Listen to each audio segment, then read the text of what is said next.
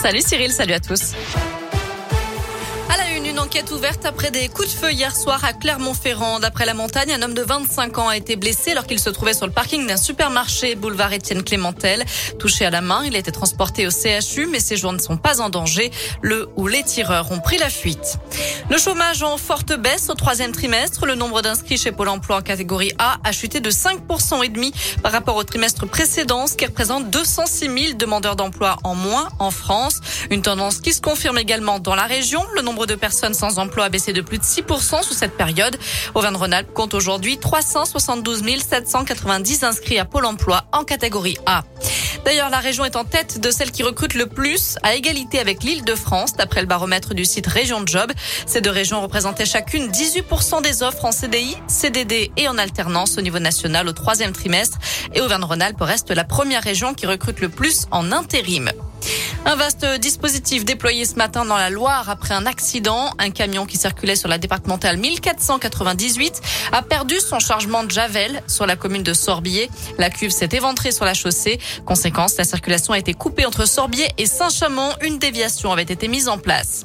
Le coup d'envoi du salon Équitalion, rendez-vous incontournable pour tous les amoureux de chevaux et du monde équestre en général. 750 exposants sont attendus jusqu'à dimanche à Eurexpo. Dans le reste de l'actu en France, le premier rapport de la commission inceste dévoilé aujourd'hui pour mieux protéger les enfants.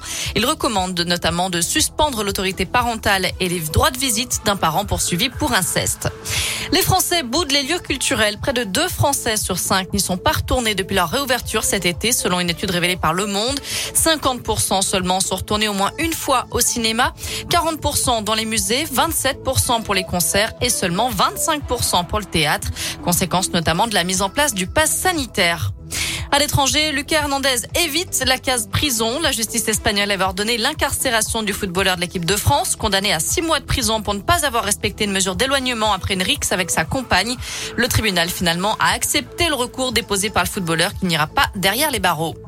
De la Ligue 1 à suivre ce soir avec ce match à rejouer. Nice-Marseille, c'était l'affiche de la troisième journée qui avait été interrompue en août dernier après des incidents. La rencontre se jouera donc ce soir sur terrain neutre à 3 à 21 h Enfin, un joueur du PSG dépouillé au bois de Boulogne. On ne connaît pas son identité. Il se serait fait voler son portefeuille et son téléphone par un travesti, d'après le Parisien, alors que sa voiture était arrêtée à un feu rouge. Voilà pour l'essentiel de l'actu. On jette un œil à la météo pour cet après-midi. Le ciel est encore bien couvert, mais rassurez-vous, Météo France nous annonce de belles éclaircies d'ici ce soir. On devrait donc pouvoir admirer le soleil. Les températures sont toujours comprises entre 13 et 19 degrés pour les maximales dans la région. C'est au-dessus des normales de saison. Merci.